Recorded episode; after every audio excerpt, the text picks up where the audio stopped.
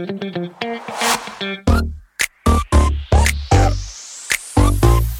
it.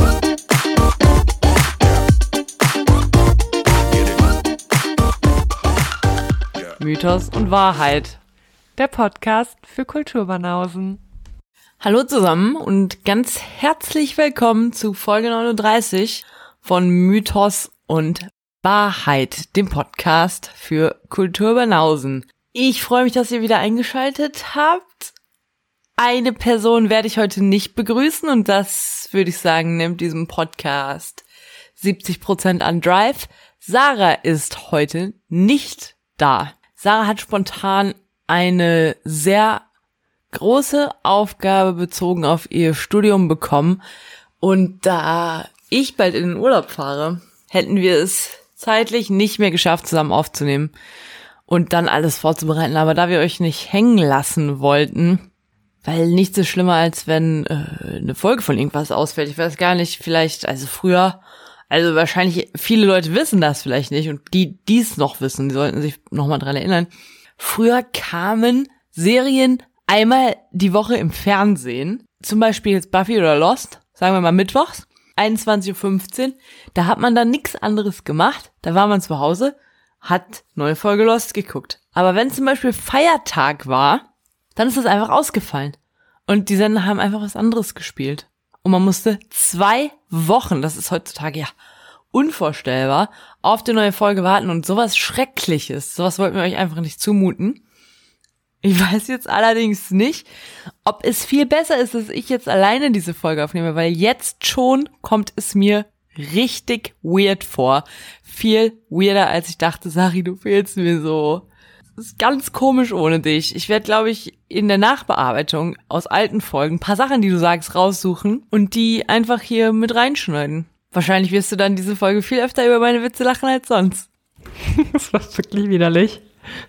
Ja, was dann natürlich heute ausfällt, ist, sind die Supersongs. Also ich könnte natürlich easy und locker einfach zwei Supersongs liefern, aber ohne Sari macht's alles keinen Spaß. Sorry an dieser Stelle. Deswegen machen wir das nicht so. Es gibt diese Woche keine Songs und es gibt auch ehrlich gesagt nur eine relativ kurze Folge.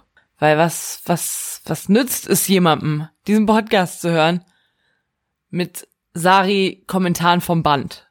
Ohne den wahren Input von Sarah Mons. Naja, ich bin gespannt. Mir ist übrigens aufgefallen, Sari, wenn du das hörst, wir haben uns immer noch nicht vorgestellt. Heute bist du nicht da. Ich werde dich ja nicht in deiner Abwesenheit vorstellen. Ja, ich gehe dann direkt zum Thema über. Das war trotz allem noch relativ viel privates Geplapper. Also das, die, der Mythos heute spielt in Korea.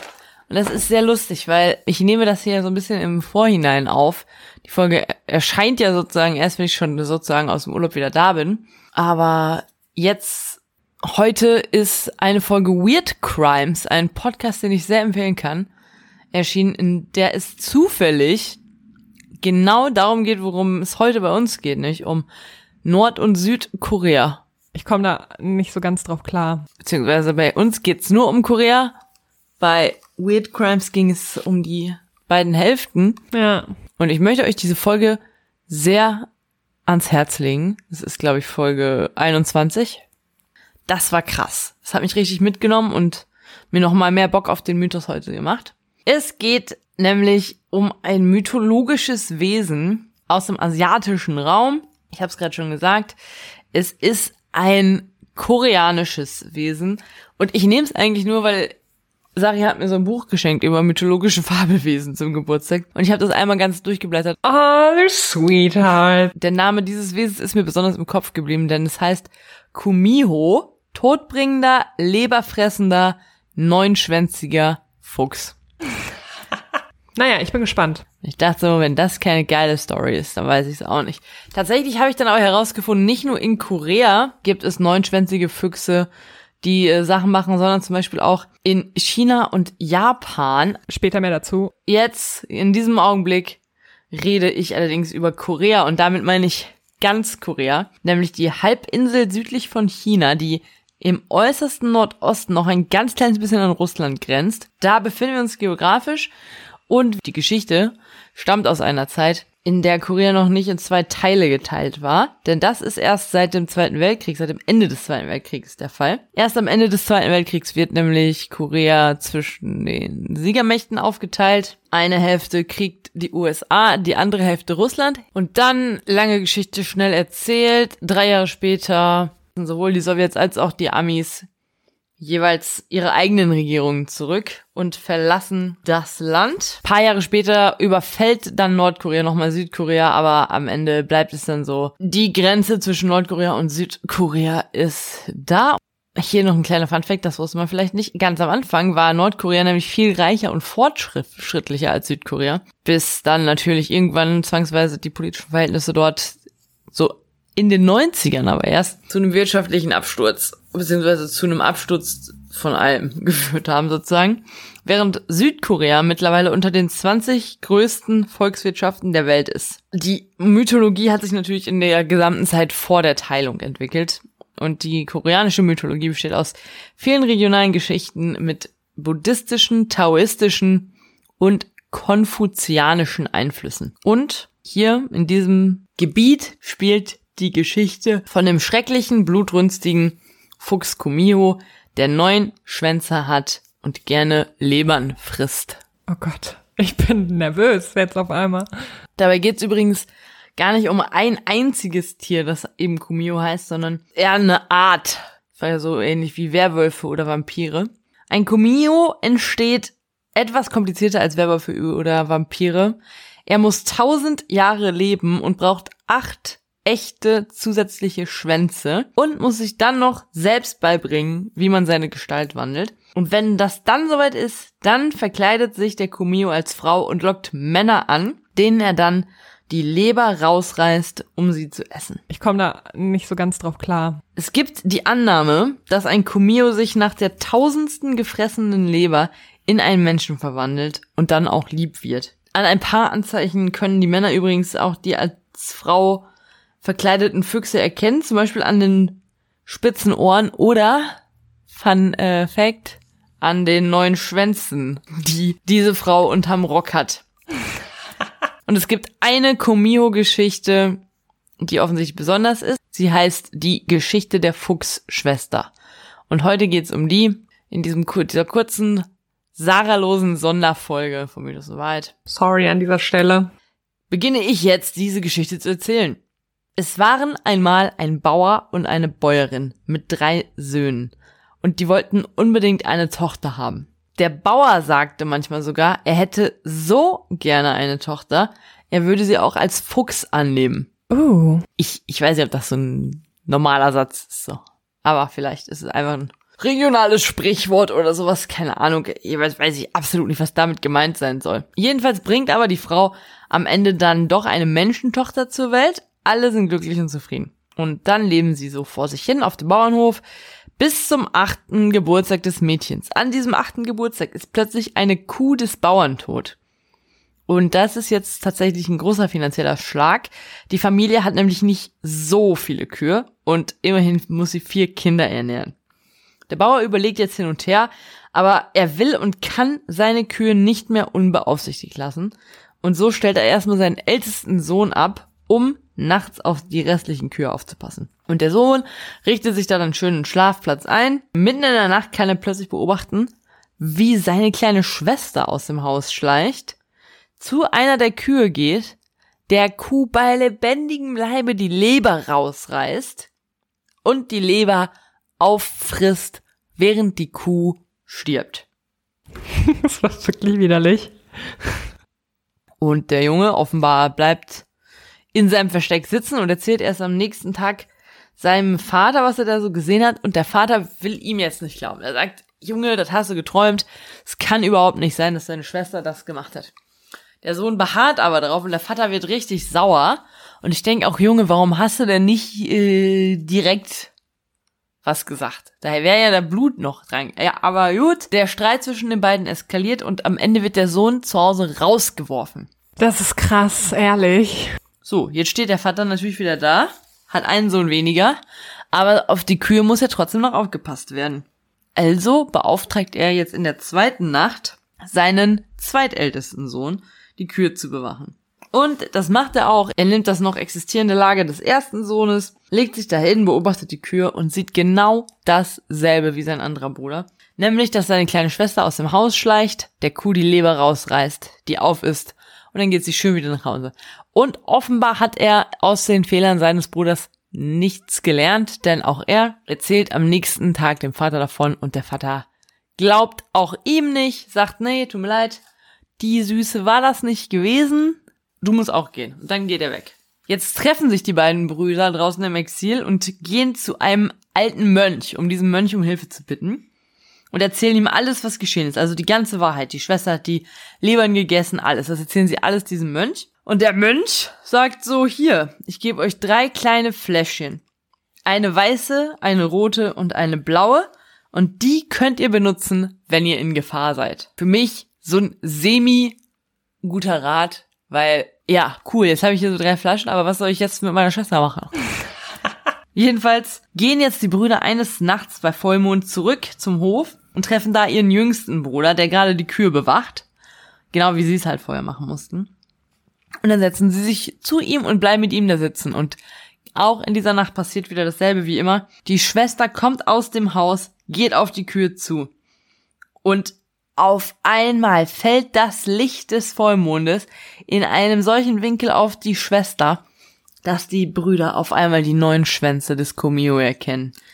Und einer der Brüder sagt dann auch sofort, das ist eine Fuchsschwester. Los, äh, lasst sie uns fertig machen.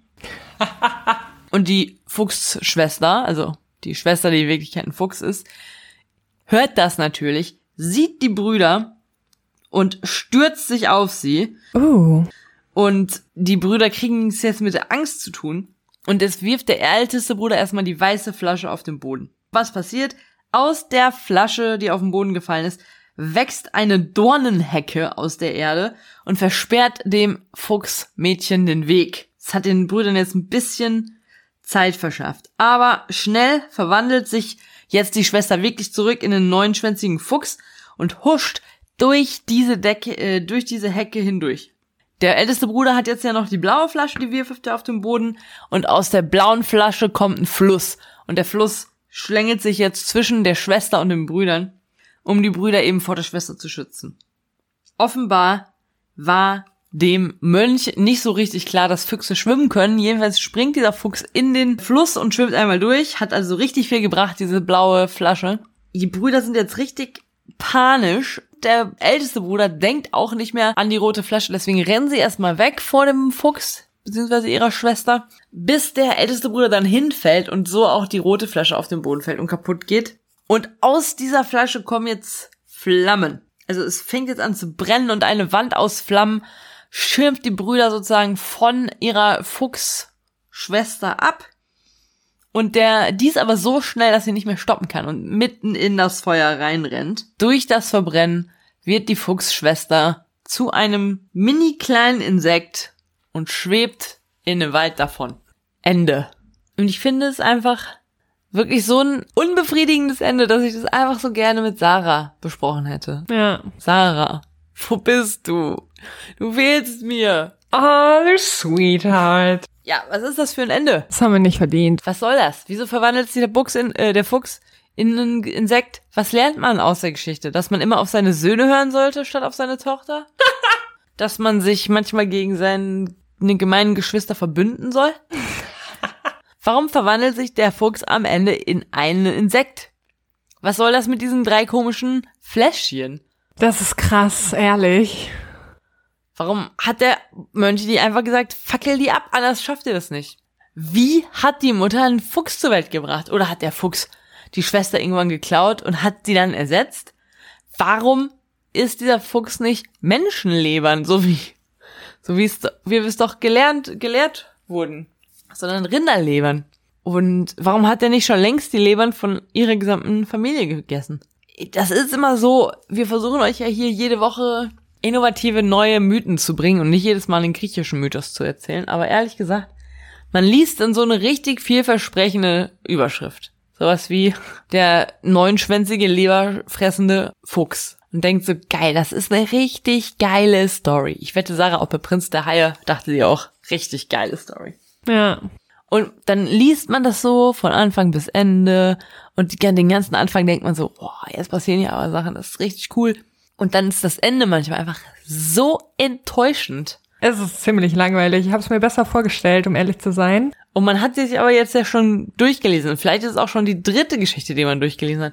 Und irgendwann muss man einfach eine von den Geschichten nehmen und da noch ein bisschen weiter rausrecherchieren, ob die nicht noch ein bisschen was mehr zu geben hat. Und manchmal kommen dabei eben solche Geschichten raus, die uns ratlos zurücklassen. Auch frage ich mich, was ist das? Also das ist ja vielleicht, also man, es ist halt auch in diesem Buch, da sind so schöne Zeichnungen. Man denkt so, ach wie schön, das könnte ich auch meinen Kindern erzählen als gute Nachtgeschichte. Aber nee, wie willst du so eine brutale Geschichte, die am Ende keinerlei Moral hat? Oder verpasse ich die Moral? Bitte, falls euch die Moral, falls euch die Moral einfällt, schreibt uns Nachrichten. Sarah freut sich besonders auch immer über Nachrichten. Ja, auf jeden Fall freuen wir uns selber Nachrichten. Schreibt uns gerne Nachrichten. Schreibt uns auch einfach irgendwas. Das interessiert mich nicht. Ich freue mich über jede Nachricht, die unser Mythos- und Wahrheit-Profil bekommt. Außer die Sex-Bots. Ja, so, aber das mit den Füchsen finde ich eigentlich ganz spannend. Zumal es in China eine Entsprechung gibt. Die heißen aber nicht Kumihos, sondern die heißen Huli Jing vielleicht. Und das sind Fuchsfeen, beziehungsweise Fuchsgeister. Und die sind nicht immer böse, sondern die sind auch manchmal lieb. Und außerdem kommen die nicht nur in der chinesischen Mythologie vor, sondern auch in der japanischen. Da heißen sie Kitsune. Auch diese Füchse in Japan und China können menschliche Form annehmen, können auch manchmal magische Kräfte besitzen oder auch unsterblich werden. Aber dafür müssen sie immer, das ist interessant, Energie sammeln. Zum Beispiel jetzt in diesem Fall war es ja durch die Lebern, Das war wirklich widerlich. aber in anderen Fällen ist es zum Beispiel durch den menschlichen Atem. Wir kennen das ja von Dementoren.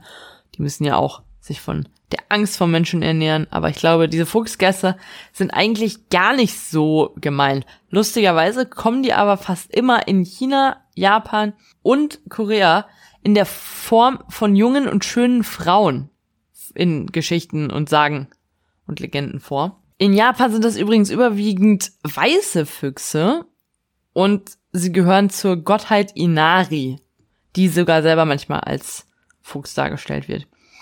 Äh, Fun Fact, da tauchen diese neunschwänzigen Füchse auch in Animes und Mangas auf, deswegen kannten vielleicht einige von euch äh, neunschwänzige Füchse schon. Mir war das komplett neu, aber mir wurde letztes schon mal gesagt, ich soll mal die Serie Naruto gucken. Da gibt es wohl einen neunschwänzigen Fuchs. Ja, Füchse.